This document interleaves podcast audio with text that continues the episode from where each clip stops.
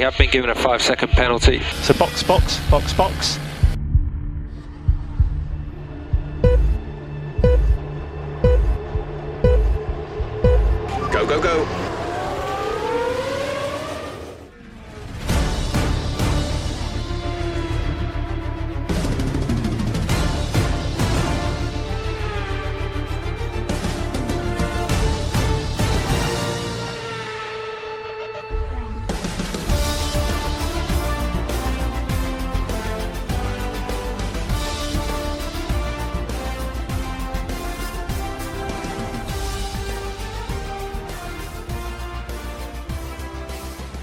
Damas y caballeros, bienvenidos nuevamente a Stop and Go, podcast más completo de Fórmula 1 en Latinoamérica. Mi nombre es Federico Yance, me acompaña el señor Agustín Jaime, mi querido amigo. El señor Agustín Reyman, otra vez eh, ausente, ya tiene dos ausentes, se va a quedar libre de esta materia. Pero bueno, lamentablemente no está con nosotros, sin embargo, el podcast tiene que salir al aire y acá estamos. Agus, te saludo, ¿cómo andás? ¿Cómo andás, Fede? Un saludo enorme a, a toda la audiencia. Deja de mandar mi saludo a Agus, que bueno, está con parciales y demás, así que nada, lo estaremos esperando para el próximo podcast. Un tipo estudioso, claramente, sí, sí, sí, sí, sí. Y de los buenos, y de los buenos. Y de los buenos. Pero se nos viene Portimao. Y eso no podemos esperarlo. ¿eh? No, porque la carrera eh, ar- arranca este, este viernes y termina con la carrera final el domingo. Sí, señor, mañana las primeras prácticas de Portimao, ¿sí? después de lo que fue el fin de, el fin de pasado, eh, hace dos fines de semana, me disculpo, me corrijo, que fue el Gran Premio de Eiffel, en Alemania. La verdad que, la, la verdad que sí, o sea, estamos en presencia de, de un nuevo gran premio en Portugal. Eh, recordando un poco lo que fue Alemania, ¿no? Un gran premio donde Hamilton se llevó la victoria número 91 en su, en su historial. Eh, una carrera que ha tenido tantos alti- altibajos. Eh, recordemos también un poco la, el, el DNF de, de Botas Sí. que, que aspiraba para, para pelearle eh, la carrera a tanto Hamilton como a Verstappen, pero bueno, eh, problemas en el auto lo llevaron a, a quedarse afuera de competencia. Eh, también, ah, para ser un poquito más breve, con relacionado a, a lo que fue Nürburgring, la decepcionante carrera de Alexander Albon otra vez, Otra vez. otra marcándole los errores al segundo piloto de, de Red Bull. Eh, una carrera donde ha tenido también bastantes problemas con respecto a los frenos, hubo demasiados bloqueos eh, por parte de, de la mayoría de los pilotos, pero yo lo que rescato y lo que hemos hablado en el podcast anterior, eh, que fue estas batallas previas, estas batallas previas, estas batallas en, en plena carrera entre capaz Leclerc y Chico Pérez, el tercer puesto de Ricciardo fue muy importante para la Sí. escudería francesa, sin lugar a dudas. Eh, una carrera que ha tenido como creo que todos, tanto nosotros, los medios y todo el mundo, eh, al gran ganador sacando a, a Hamilton, que fue Nico Hulkenberg, que le avisaron. Sí. eh, También hablábamos en el podcast pasado, vuelvan a escucharlo. claro, que le avisaron al tipo, mirá, tenés que correr Sí, El avisaron el jueves y el domingo quedó octavo, una cosa de loco. y el domingo es una locura. Pero la verdad que con ansias de, de esperar este gran premio de Portugal. Y es más especial que otros premios y te voy a explicar por qué. Porque es la primera vez que la Fórmula 1 va a Portugal. La Fórmula 1 Eso- como categoría, sí. Esto- eso, eso es un dato bastante, bastante yo creo que, que, bue- que bueno para, para la Fórmula 1 volver a abrirse eh, en gran premios. Porque estamos hablando de que en estos últimos años se ha corrido en, en, en- en los mismos países Pero, y que vuelva a Portugal, sí, sí. Un, un- un país donde Bueno. realmente se siente la Fórmula 1, me parece que es algo bueno para, para la competencia. Entre, después lo vamos a hablar más en, como, como, como debate en sí, este tema de, la- de las pistas nuevas, las pistas viejas. Tengo unos comentarios de Grosjean, que no me los dijo a mí, por supuesto, pero que después son muy interesantes re- re- sobre este tema. Y entre otras cosas que vamos a hablar, ya que mencioné a Grosjean, obviamente vamos a estar tocando el tema de los Haas. Hoy nos levantamos todo con la noticia de que Magnussen y Grosjean no iban a seguir en Haas para la temporada 2021.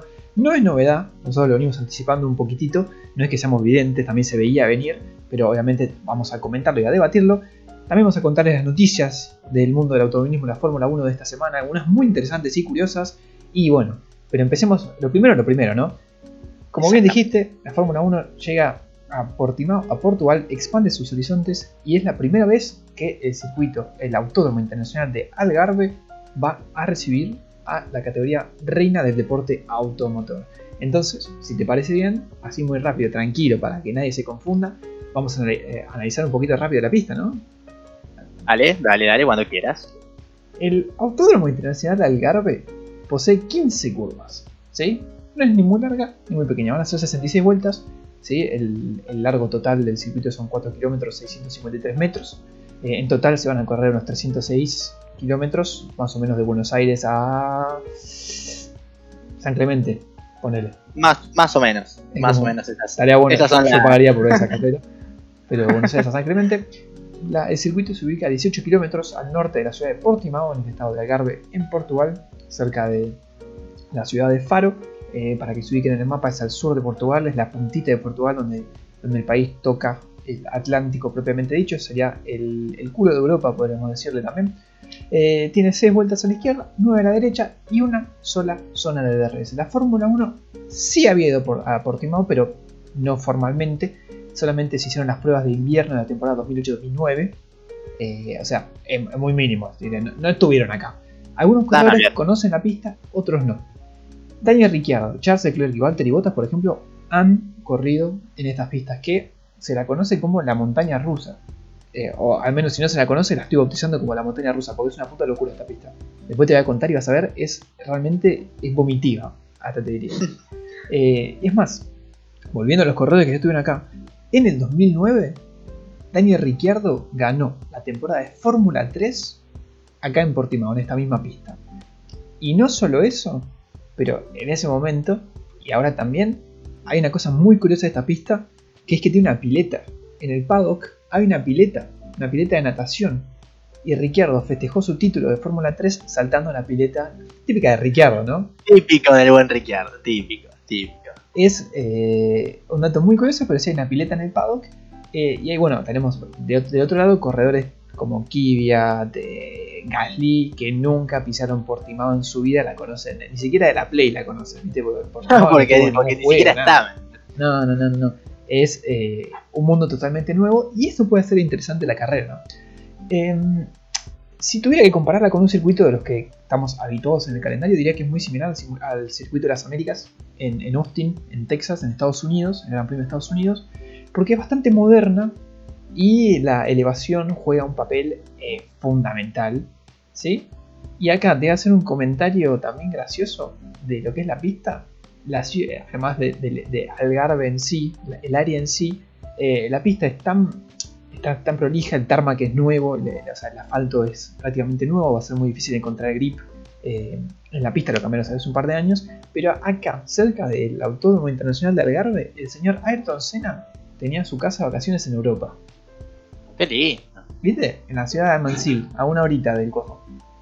qué lindo. Y dicen que Senna iba a dar unas vueltas en, en Algarve. Eh, Y- Interesante. Y eh, yo, me viene escena y me decís, che, pon, dale, pase, señor. Di- Disfrute. Si el número uno de la Fórmula 1 tenía su casa cerca de acá y venía a practicar acá, tiene que ser una buena pista. Y sí, O al menos lo suficientemente peor.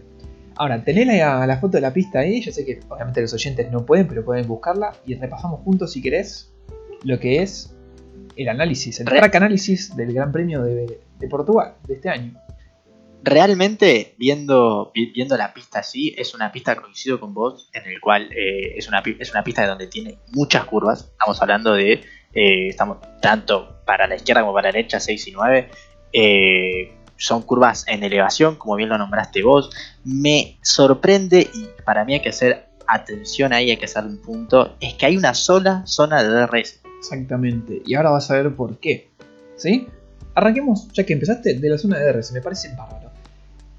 La zona de RS obviamente está en la recta principal del circuito de, de, de Portimao, el Autódromo Internacional de Algarve, ¿sí? que desemboca obviamente, como en todos los circuitos, en la curva 1. El tema es que la curva 1 de este circuito es increíblemente peculiar. Algarve, el circuito de Algarve, es una pista bastante gruesa. Por ende, los adelantamientos deberían, ser, deberían estar a la orden del día, ¿no? Es lo del domingo. Es bastante gruesa, hay espacio para un par de autos juntos, eh, por lo que deberíamos ver buenas zonas de adelantamiento. El tema de la curva 1, que es una cosa de locos, es que justo en, la partecita final donde termina el DRS, la curva está en una bajada pronunciada, que obviamente desemboca en la curva. Es decir, que la recta termina prácticamente una colina hacia abajo. ¿Qué pasa? Viniendo a 330 km por hora, con DRS activado y pisando, si bien es una curva plana a la derecha, van a tener que tener mucho cuidado los corredores de no irse a la mierda en la curva 1 directamente. Va a ser, va, va a ser un buen punto para. A ver, es una. eh, el- la curva 1 realmente es una zona eh, de. Quiero que te diría. eh, de, de todo el circuito donde más hay que prestar la atención en zona de, adelanta- de adelantamiento, como decís vos, y el hecho de, de los accidentes. O sea, es una zona que tranquilamente puede ser factor eh, para causar accidentes eh, para los pilotos. Exactamente, porque tienen que realmente frenar con anticipación, tienen que tener mucho cuidado con el tema del viento. Si vientos de frente pueden demorar un poco la frenada, si el viento viene de atrás que empuja el auto, tienen que realmente frenar bien. Eh, recordemos que la frenada constante puede generar un lock-up en los frenos, es decir, que los frenos se traban y el auto sigue para adelante, o puede desgastar las gomas y forzar a los pilotos a ir varias veces a pits. Bueno, eh, luego de pasar esta curva. Al- Albon sabe de eso. Sí, sí, sí. Luego de, pasar esta super curva, la curva 1, super alta velocidad, planita a la derecha, eh, la 2 simplemente la acompaña a la 1 para enfilar para la 3. Y acá viene la primera horquilla del circuito, ¿sí? Eh, hay que frenar con tiempo para no salirse y conseguir la mejor salida posible para la curva 4. Acá empezamos con las curvas interesantes, la curva 4. La curva 4 está íntegramente en pendiente hacia arriba. Es muy difícil tomar la curva en sí, no porque sea pronunciada, no porque sea una horquilla, no porque sea nada, porque no se ve. El giro a la izquierda es casi intuitivo, porque la curva, claro, está para arriba, tenés que girar y no se ve la curva, ves el pianito y tenés que más o menos apuntarle a la curva, porque está, es como la curva 1 de, de Austin de Texas, porque está eh, hacia arriba y obviamente eh, los pilotos no llegan a ver. No, y aparte a la, paciencia. velocidad, a, la, a la velocidad a la que vas, Sí, sí, sí, la Eh, horquilla en ese sentido, la curva 3 en ese sentido más o menos aminora la situación, pero ya cuando es una curva ciega, siempre puede ser sinónimo de, de un problema 2. Digamos, también puede pasar, obviamente es muy difícil que pase algo, pero viste que en la Fórmula 1 todo es muy preciso, vos cerraste un poco la salida de una curva o no le pegaste al apex de la curva o lo que sea y te fuiste un poco más largo y alguien te pasó por adentro, por ejemplo. Sí, Eh, en ese sentido lo decimos, no en el sentido de que pueda haber un accidente con un auto saliéndose en campana, haciendo trompo, no. Eh, la curva 5, que ahí podría haber una segunda zona de RS, pero no lo hay. ¿Por qué? Porque la curva 5 también es de frenado fuerte. Se viene con mucha velocidad y también es en pendiente en bajada. Es una de las curvas más lentas y difíciles del, del circuito porque es sí como la horquilla más pronunciada, más cerrada de todas. Y viniendo en pendientes abajo después de una pequeña recta, también puede generar uno que otro problema para varios conductores. Eh, Daniel Ricciardo y yo eh, la marcamos como una de las curvas claves. Eh, vi un análisis de Daniel Ricciardo por eso. La marcamos como una de las curvas claves para tanto viernes, sábado como domingo. La curva 6 es bastante plana, ni se siente directamente, eh, simplemente un giro a la izquierda, una, una- mera formalidad. Eh, la pista en este sector sí está en constante elevación, esto sería el sector 2 ¿sí? de la pista, de los tres que tiene obviamente, eh, está en constante elevación. Eh, la curva tanto 6, 7 y 8 están como si estuviera trepando, te diría, trepando por la ladera de una colina prácticamente. La 7 es bastante tranquila, la 8 ya se complica un poco más porque si es en 90 grados pendiente hacia arriba, eh, nuevamente no se ve nada, hay que guiarse por el pianito, pero casi sin tocarlo porque los pianitos, lo que tienen los pianitos en Portimao es que tienen, no el pianito en sí, pero viste el curve, o sea, la cosita amarilla que está atrás del pianito que marca el límite de pista, son bastante altos. Entonces tocar uno puede sacudirte un poco el coche. Eh, y ni bien termina la curva de subir la curva 8, es decir, cuando uno termina de tomar la curva 8 en subida, la 9 cae en pendiente en picada para abajo. O sea, sube, sube, sube y de repente ¡pum! Caída de lleno a la 9. Es, es realmente una montaña rusa de la Fórmula Sí. 1, en serio.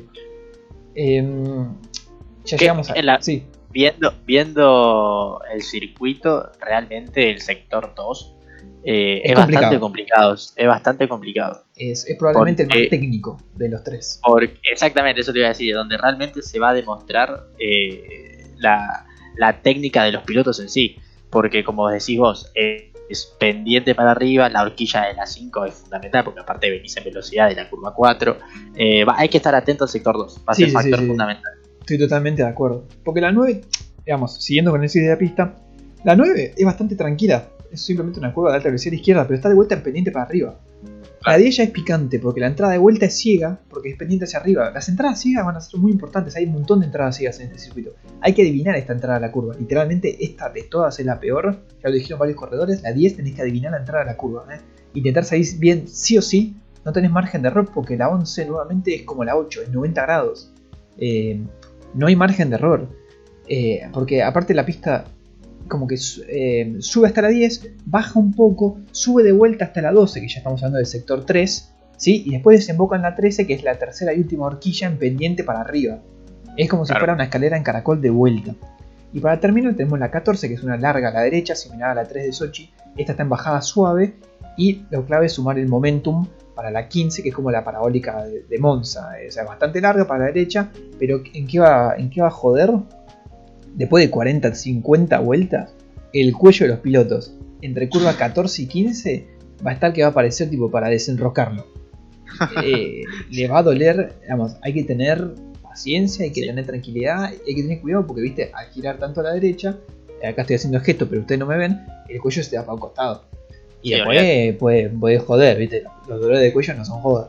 Así que, para resumir, esperamos un circuito muy técnico, con un sector 2 que va a jugar un papel fundamental, con bastantes adelantamientos y nuevamente eh, paciencia por parte de los corredores. Supongo que el viernes va a ser clave para realmente probar la pista y eh, ver el tema de las elevaciones, subidas, bajadas, etc. Las curvas clave que yo pueda marcar, en mi opinión, son la 1 y la, 1 y la 2, que son prácticamente similares. La 2 es un, acompañamiento de la 1, la 5, la 10 y la 11. Ahora viendo eh, todo lo que obviamente explicaste a la perfección. Yo me, pregunto por qué hay una sola zona de DRS. Porque por lo general, ¿cuántas zonas vemos? en, normalmente son dos. En Austria son tres directamente. Por ejemplo, tres en Austria. Yo, a ver, estamos obviamente eh, suponiendo, ¿no? Puede ser de que haya una sola de DRS por esto que decís vos, de lo elevado que es el circuito. yo creo que sí. Sí, sí, sí, sí. Eh, de una ni, lo pienso, porque al tener tanta elevación, eh, digamos, no, no podés colocar un DRS, por ejemplo, entre la 4 y la 5. Primero que el trayecto es muy corto. Y la 5 es en bajada. Y la 5 es en bajada. Obligás a frenar muy temprano, que de vuelta puede generar loca en los frenos y puede desgastar las gomas. U de otra forma, eh, viste, si no frenas temprano, te vas directamente, no, no, tenés, no tenés chance de no irte. No, olvídate, olvídate. Yo creo que hay que ser, eh, hay que estar atento a esta, a esta zona de DRS porque es el momento culmine para aprovechar el adelantamiento de los pilotos. o sea, va a ser, va a ser de la 14 hasta la curva 1, que es esa parabólica que hace, eh, es el único momento donde el auto puede ir a una velocidad interesante. Fuerte. Sí, sí, sí. Fuerte, fuerte, porque aparte la parabólica la toman como bien. O sea, la toman. ¿viste? Eh, y más a eso sumar el DRS. Giro a la eh, derecha, acomodarse bien, intentar. Igual que Monza, constante giro a la derecha, intentar ir por la mitad de la curva, así, no tanto en el centro, para acomodarse bien a la salida y agarrar el DRS lo, mejor posible y la velocidad y el momentum hasta la, hasta la 1, ¿no? No, fíjate. Eh, igual, ya que, bueno, Ricciardo lo dijo, es, es un circuito realmente donde, o sea, la técnica de los pilotos es fundamental es, fundamental. O sea, el sector 2 es un. Realmente creo, estamos, creo que vamos a coincidir. Es el sector más difícil de los tres. Eh, y la verdad que, que a mí me, A ver, me genera cierta, cierta duda de que haya pilotos que no hayan corrido nunca. Bueno, ahí está el problema a ese problema porque tenés un montón de gente que no conoce la pista, que no corrió ni en Junior Karting ni en nada. Entonces, eh, lo dijo Kvyat, lo dijo Gasly, aprenderse, es la primera vez en años que se aprende una pista de cero. No, olvídate, fija que Alfa Tauri termina último. Y la verdad que no sé, mira, acá tengo, digamos, para igualar un poco, hablando de Alfa Tauri último, esto, para igualar un poco lo que viene siendo el campo de juego eh, eh, y la parrilla y eso, tengo la temperatura, digamos, el clima esperado para, para el Autódromo Internacional de Galve, para la ciudad de Portimao este fin de semana. El viernes va a estar medio nublado, con temperaturas de entre 11 y 21 grados, por ende deberíamos tener una sesión normal, que obviamente el viernes de Eiffel no se pudo hacer por, por la neblina y la lluvia. El sábado debería estar súper soleado sin problemas. Y el domingo puede llover. Y el domingo puede llover. Y eso puede igualar el campo de juego. Y una pista nueva en la que no conoce nadie igualar, igua- igualar la pista y ponerla mucho más difícil. Sí, exactamente. O desestabilizarla toda y que tengamos 12 DNF como muy hielo. No, olvídate. Igual, eh, ¿hace cuánto que no se corre en Portugal? Bueno, ahí te pasaba a contar la historia del Gran Premio de Portugal. Gracias por darme el pie. Una asistencia. Como ya, como ya dijimos, nunca se corrió en, en Portimao, sino que el Gran Premio de Portugal estaba más basado en las ciudades de Boavista y Monsanto en el norte del país y también en Estoril. Los primeros años de- del Gran Premio de Portugal eh, fueron en Boavista y en Monsanto, fue alternándose. eh, para que se den una idea, estamos hablando de, lo- de los temporadas años 50. eh, José eh, González, el argentino, lo ganó en 54 en Monsanto, Fangio en el 57 también en Monsanto. Pero el primer gran premio oficial de la Fórmula 1 como temporada fue en el 58 en Boavista y lo ganó Sterling Moss, el inglés. Vamos a hablar de él más tarde por una noticia curiosa que salió. Eh, es decir, que el, primer gran premio de Portugal oficial arrancó en el 58. Después hubo una pausa y arrancamos con el Gran Premio de Portugal que la mayoría de nuestros oyentes que sean un poco más grandes deben conocer, que es del 84 al 96 en el circuito de Estoril, cerca de, Lisboa, al- un poquito al, oeste de, la ciudad de Lisboa. Eh, algunos de los ganadores de, de Estoril han sido en el 84 Alain Prost, en el 85 Senna, Nigel Mansell en el 86, Prost lo ganó tres veces por ejemplo, eh, Mansell lo ganó también tres veces, en el 90, en el 92, Schumacher lo ganó en el 93, David Coulthard en el 95 y el último, en su temporada debut, fue Jacques Villeneuve, el canadiense, en el 96. Y a partir de ese año, como pasó con Argentina dos años después, el Gran Premio de Portugal desapareció. ¿Viste? Cosas que pasan del, calendario del No, circuito. olvídate, sí, sí, sí. El Gran Premio de Portugal se suspendió, se dejó de correr, la FIA hizo los cambios, como pasó con, el Gran Premio de Argentina dos años después, en el 98, y eh, lo, dejó eh, al lado, al margen del calendario oficial. Entonces es la primera vez en casi 23-24 años que volvemos a, Portugal. Eh, es una historia bastante corta, pero no por ello carece de nombres importantes, ¿no? No, olvídate, sí. Eh, aparte, el hecho de, de volver a Portugal, eh, me- a mí me sorprende realmente el hecho de la elección de Portimao, ¿viste? ¿Querés saltar con ese debate? Vamos, vamos. Quiero que, lo dijiste el otro día y ahora quiero preguntarte, ¿por qué? Sí, es que sí. A ver, y, y acá ya nos metemos en debate puro. Eh, a mí me parece que la elección de Portimao es totalmente equívoca, es incorrecta, está mal Portimao. No digo porque el circuito sea malo, porque el circuito es una belleza. ¿viste? Aparte, eh, es un circuito que realmente eh, demuestra o tenés que demostrar la, la, la, la virtud de los pilotos. Pero colocas un circuito donde la mitad de tus pilotos no lo conocen. Un circuito bastante complicado, porque es bastante difícil. correr. difícil, difícil. Y, lo, y, lo, y lo pones en el calendario. No te digo que coloques, eh, no sé. A ver, a mí realmente, a mí realmente si me das a elegir, y yo no lo pondría por Timado. ¿Qué crees que te diga? Es un circuito que realmente me genera, yo siendo piloto me genera cierta duda. Está bien, ¿Viste? está bien. Aparte, Sí, aparte sí. realmente, si vos querés completar el, el- el el calendario, calendario, sí. poner otro circuito, poner algo más conocido. Todos sabemos que este año es difícil, por donde lo mires. Este año ha, eh, alternado muchas cosas, se han modificado muchísimas cosas. Y pones un circuito donde la mayoría de tus pilotos no corrió. Bueno, ahí tenemos también un- un- un- una teoría más, más, más conspirativa, podríamos decir, como hablamos también la- el, capítulo anterior, perdón, con el tema del safety car en, en Eiffel, que digamos, esto puede ser que la FIA esté intentando hacer más interesantes las carreras con un circuito que nadie conoce, o bueno, también lo pueden atribuir a la pandemia, ¿viste? Porque con la pandemia y las restricciones en cada país era muy difícil elegir un circuito donde eh, las autoridades nacionales estén muy de acuerdo en, organizarlo, ¿no? También puede ser, o sea, la FIA te va a decir que puede ser por la pandemia, pero vos me estás diciendo, me estás sugiriendo, entre comillas, que la, forma, eh, que la FIA y la empresa Fórmula 1 pueden haber elegido Portimao para hacer más interesantes las carreras. Y a ver, esa puede ser. Yo- o sea, ya, a ver, puede ser. Debe, debe, debe ser así. Porque yo no le veo otra alternativa. O sea, estamos hablando de que uh, estamos hablando de un campeonato que básicamente haciendo números o lo gana Hamilton o lo gana Hamilton. O sea, eh, sí, sí, sí, eh, no, no es muy entretenido. con el DNF de Botas la carrera anterior, me parece que está todo encaminado para que el inglés se lleve el título otra vez. Faltan 6 eh, carreras, ¿verdad? Falta Portimao, faltan 6 carreras, ¿no? Portimao. Falta eh, Portimao, Turquía, las dos de. Bahrein y Abu Dhabi, sí, 6. Exactamente.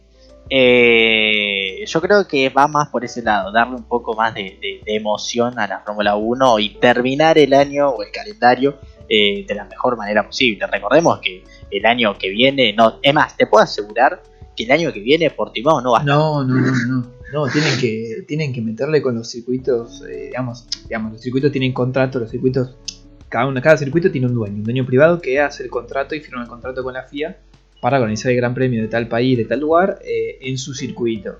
Y hay contratos que siguen vigentes. A la mitad, bien. la mitad de los Gran Premios que conocemos, que tenemos los jueguitos que vimos la temporada pasada, eh, tienen contrato vigente. Hay unos que expira el contrato este año, pero supongo que los- se nos renovarán a todos por cuestiones lógicas. Eh, Holanda iba a volver este año, no volvió. Vietnam no se pudo correr este año. Y bueno, después todos los otros, Baku, eh, Brasil, Estados Unidos, México. Supongo que intentarán mantener el calendario 2021 como hubiera sido el 2020. Claro, sí, sí, sí, eso Si- sí. te, ni ah, te pregunto, te pregunto. Si pudieras sumar una pista de este año para 2021, ¿cuál sería? Eh, y yo Nürburgring. Nürburgring. Yo te iba a decir Sí. Mugello. Son buenas opciones las pero dos, eh. Pero, a ver, Mu- Mugello realmente ha sido Fue Bueno, interesante. ha, ha te- ha tenido su, su salsa ahí con, con los accidentes y demás, pero aparte de sac- sacando eso, eh, es una pista bastante veloz. es rápida, es interesante. Es muy rápida. Yo te digo Nürburgring por la historia que. Sí, sí, te entiendo, entiendo. Está bien, está, está- está muy bien, está muy bien. Eh, y un gran premio en Alemania nunca viene mal, ¿no? Si no es Hockenheim, que sea Nürburgring. Eh, así que bueno, quedamos con tu teoría conspirativa de que Sí. Portimao no es la opción. Punta. No, no, o sea, realmente para, dándole- para darle un cierre, eh, la elección del, de- del circuito para mí es, es la incorrecta. Yo creo que eh, pones en riesgo la seguridad de los pilotos. Es un circuito donde la mayoría de los pilotos no lo, no lo conoce. Eh, vos acabas de decir hace un ratito que hay probabilidades de lluvia, eso va a, a Sí, ponerla más difícil. Viste, yo la verdad que no, no, no, no la veo para, por lo menos para este año. Capaz si se proyectaba a futuro puede ser, pero para ahora ya me parece que fue la decisión incorrecta. Pero bueno, Y para el colmo, va a ser la primera vez, como vos dijiste, que corran muchos pilotos. Y para algunos va a ser la última. No sé si para todos, pero tenemos a los señores Grosjean y Magnussen que no vuelven. me- a si podemos poner un violín detrás, podemos poner un violín detrás de tristeza. Y yo me levanté y, no lo- y leí la noticia, vi el, el- el coso y dije, como que lo esperaba, pero viste cuando esperás que pasa algo que vos decís, che, me fuman el examen, estoy esperando dos, estoy esperando dos, pero tenés la pequeña esperanza de que algo suceda, después te llega el 2 y decís, y sí, ya sabía, bueno, lo mismo. ¿Entendés? Me levanté, lo vi, fue como, y sí, qué sé yo, tipo, lo confirmaron. Mala leche. A ver, a ver, estamos hablando de una de las, de las temporadas bastante malas. O sea, estamos hablando de, no sé si la- una de las peores temporadas de Haas en los últimos años. Sí, sí. desde, que está, desde que está en la Fórmula 1. Eh, a ver, Grosjean para mí, y Ma- Magnussen igual, también lo meto en la bolsa. eh, yo creo que han decepcionado a, a Steiner. Eh, Esperaban un poco más, me parece. El auto de Yo creo- Haas no es el mejor, pero esperaban un poco más, puede ser. Sí, sí, el auto, el, el auto capaz no es el, el mejor, no es el más rápido. Pero eh, creo que la categoría que tiene Grosjean y Magnussen Sí, aspiraban mucho más. Estamos hablando de pilotos que no, o sea, que no han sumado puntos, sí, Grosjean sí, la carrera pasada, dos. pero dos puntos de Sí, cuántas también, también, también. Eh, en, en siete carreras, sí, es verdad. Eh, no, puede ser un logro, digamos, es triste que eso sea un logro. Sobre todo para Grosjean, que es un tipo que tiene de la, que la Fórmula 1 desde el 2009 y que suma más o menos como 10 podios. Eh, es ¿Viste? decir, es un tipo histórico. Sí, sí, sí, ni hablar. Porque ahí está el problema, porque Kevin Magnussen necesita una chance, si tiene 28 años. O sea, digamos, él no quiere tener un año sabático, es lo que dijo, pero tranquilamente puede hablar con otra escudería para ser, eh, aunque sea corredor de reserva, pero Grosjean tiene 34. Yo no sé si Grosjean sigue.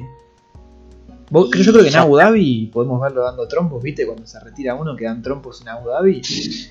Y sería triste, Y- pero eh, es así. La verdad que ya sí, ya con 34 años me parece que es una edad.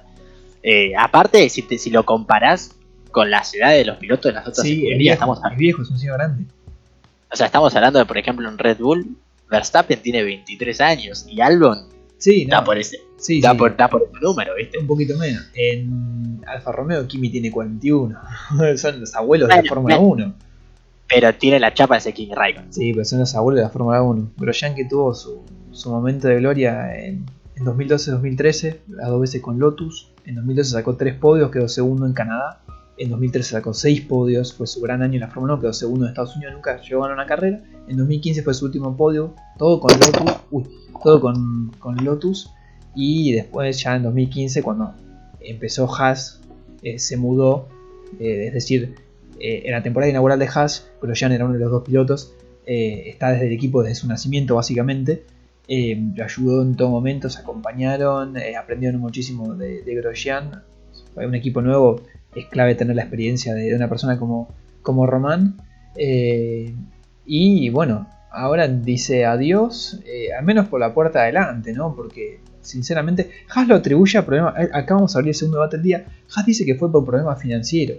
Es muy difícil separarse de dos personas que, están con ellas 5 y 4 años respectivamente: 5 Roman Grosjean, 4 Kevin Magnussen. Pero ya se venía hablando. Gunther Steiner dijo que tenían 10 corredores en lista. Acá tengo una, una listita de posibles nombres que pueden estar el año que viene en, en Haas. Y yo no sé si fueron tantos problemas financieros o una decisión más de, de los altos cargos, ¿no? Yo creo, yo, yo creo que va más por ese lado. A ver, a ver, la, la- la parte financiera obviamente influye la Fórmula 1. Y más este año. Pero estamos hablando de que tanto Grosjean como Magnussen, eh, dos corredores ya con experiencia dentro del equipo, parece que más por lo, por lo hecho en las últimas carreras. A ver, Magnussen, lo pongo ahora a, a Kevin como ejemplo, eh, el tipo ha sacado más DNF en esta temporada que Sí, titular. sí, o sea, sí, sí, sí, lo, lo dijiste perfectamente. Eh, ninguno está en su mejor año. Eh, eso No. tranquilamente puede ser un factor de también que aceleró. No te digo que formó o confirmó, pero que aceleró la decisión de Haas de largarlos a los dos, ¿no? Igual, eh, qué sé yo. A ver, bueno, igual eh, en, en- en este último tiempo creo que el equipo Haas se ha manejado mal a nivel comunicación.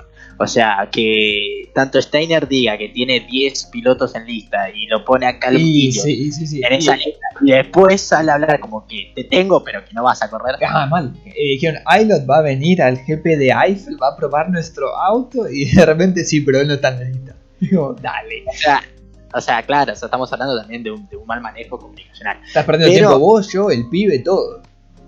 no, sí, aparte el pibe es un, tiene un futuro enorme. Sí, sí, sí, probablemente salta en la Fórmula 1. Sí, sí, sí, pero, Pero bueno, tenés ver. razón, tenés razón, no se manejaron al 100%. Te- ponete en el lugar de Steiner. ¿Por qué lado vas? ¿Por un piloto de experiencia? Mira, Como puede ser Checo Pérez y Hulkenberg. ¿O te vas por los nenes? mira, los nombres están acá. Están todos barajeados, están todas las cartas en la mesa. Se habla de gente como Pérez y Hulkenberg, como bien dijiste. Los nenes Schwarzman, Schumacher, bueno, Ailot no. Eh, Ni- Nikita Mazepin, el ruso. Se habla de Giovinazzi también. Si, si, si eventualmente hay un cambio en, en Alfa Romeo. Y acá viene la gran pregunta. Porque si es tan cierto que Haas hizo los cambios por temas financieros, tenés que ir sí o sí por Checo Pérez. ¿Por qué? Como sea, ¿eh? Porque Chico te trae todos los sponsors de México. Te trae a Telecom, Telecer, Claro, todos los trae él. Todos, todos, todos los trae él. Y eso es una inyección de guita que Haas necesita. Recordemos que Haas es una de las pocas escuderías que, eh, o equipos que realmente arma su auto de una forma muy particular. Porque la mayoría de las piezas del auto de, de, Haas son ensambladas, pero no son producidas por ellos. Es decir, compran la mayoría de las piezas y es como armar un, digamos, un Lego con un Playmobil. Eh, puede salir mal las cosas, digamos, no todo va a encastrar perfectamente, obviamente. Estamos hablando de un Fórmula 1 eh, que, que anda bien, que corre bien, pero que obviamente no es tope de gama por este motivo. Entonces, tener un tipo que te traiga la guita como Chico Pérez me parece que puede ser realmente importante si fue una decisión financiera. Claro. El problema con Checo, con Checo es. eh, está bien, Checo viene. Como escudería, Haas, ¿qué le puede brindar a Checo? Ahí está el problema. Chico está acostumbrado a estar, eh, sumar puntos todas las carreras. Eh, Checo está. Estamos hablando de un piloto con una, ya con una experiencia importante en la Fórmula 1. Y me parece que está, aspira- está realmente buscando algo, algo más. sí, no sí, quedar. sí, tranquilamente. No, no pelear por uno o dos puntitos. Pelear No, por no. algo importante. ¿viste? Estoy totalmente de acuerdo. eh, y por ese sentido también me parece que sí iría por el lado más de los pibes. O Giovinazzi, que también es una persona que ya conoce, que no tiene tanta experiencia, pero que eh, fue discípulo de Kimi Raikkonen estas temporadas, con todo lo que ello implica. Eh, traer un pibe no está mal, no estaría nada mal un Schwarzman, un Schumacher. Aparte Schumacher tiene convenio por lo de escudería Ferrari, son todos de, Prema del... Bueno, Schumacher es de Prema del, segundo equipo de Ferrari, digamos, de Youth Academy de Ferrari. Eh, Onico Hulkenberg, que si bien es un tipo con un montón de experiencia, yo confío en, en la fórmula alguien con experiencia, alguien sin experiencia. Eh, eh, mentor y tutor. te doy la derecha en ese lado. un mentor y un aprendiz, eh, literal. Y lo que tiene Nico Hulkenberg es que demostró lo que es capaz y eso, y ahora mismo no tiene un asiento. Entonces es mucho más fácil de atraerlo a él, que estuvo un año en el parate, como quien diría, excepto dos o tres carreras, que traer a un Checo Pérez que viene con a 100% aceitado, por así decirlo, ¿no? No, olvídate. Igual con Nico. A ver, también recordar la carrera que hizo Nico fin de semana anterior anterior en, Alemania fue realmente como para tenerlo en lista. pero, pero, viste, a ver, yo creo que Haas va a tener que modificar. O sea, ¿qué le va a brindar a los pilotos? Porque a los, seamos sinceros, a los nenes, a los pibes, ya sea Schumacher, al ruso Marperin, eh, ¿cómo se llama el otro? Eh, tenés a Schwarzman. Schwarzman y demás, eh, a los pibes, ellos quieren correr. Sí, sí, después de cualquier escudería les vienen como anillo al dedo. Claro, viste, o sea, la verdad que eh, darle un auto sumamente importante o, potente a un pibe de 18, 19 años es lo de menos, es darle experiencia, que se vayan amoldando. Ahora, si traes a un peso pesado, como puede ser Nico Huckenberg o Chico Pérez, me parece que Haas va a tener que eh, modificar realmente el auto. Sí, mejorar su juego. Realmente está a la altura de poder darle a esta gente que, que está acostumbrada, o bueno, Hulkenberg un poquito menos, eh, sobre todo a Checo que está acostumbrado a quedar arriba, darle la posibilidad de quedar arriba siempre. Porque Giovinazzi más o menos, ¿viste? Giovinazzi, eh, si, se le vería ese asiento a Alfa Romeo, eh, ¿viste? Está acostumbrado a... No, pero, es que está acostumbrado, pero, ¿viste? Termina... Giovinazzi ya lleva tres años en Fórmula 1. Sí, sí, sí, por eso. Es, es importante, es realmente importante. Es una decisión que tienen que tomársela muy en serio porque puede ser la continuación o la desaparición del equipo Haas incluso. Porque yo no sé si Gene Haas va a seguir bombeando guita si le sigue yendo mal. Porque el tipo tiene su equipo de NASCAR, eh, sabe lo que hace y no invierte el pedo. Nadie invierte el pedo. Lo que tienen guita saben invertir y no invierten el pedo. Y si el equipo Haas no le rinde frutos, no le devuelve la inversión, yo no sé si va a seguir mucho en la Fórmula 1 o si va a vender directamente el equipo, la franquicia, lo que sea. ¿eh? No, olvídate, sí, realmente eh, la temporada 2021, viendo cómo viene la mano, va a ser decisiva para, para el equipo realmente. Y bueno, también para ir ya cerrando también un poco el programa, ya los entretuvimos bastante, ya estuvimos, ya nos escucharon, eh, quedamos como 36 minutos, así que ya está bastante, bastante, ya debe estar bastante hinchado el huevo de nosotros. Eh, tenemos así un, un popurrí de noticias también que tienen que ver con este fin de semana y los dejamos con los horarios del Gran Premio de Portimao. Eh, empezamos. Racing Point, por ejemplo, multado por el positivo de Stroll eh, por el otra, de COVID. Otra cagada de Stroll. Stroll no viene de varios días bastante complicado. Bueno, vino de un día de. A ver, la, sí, sí, sí.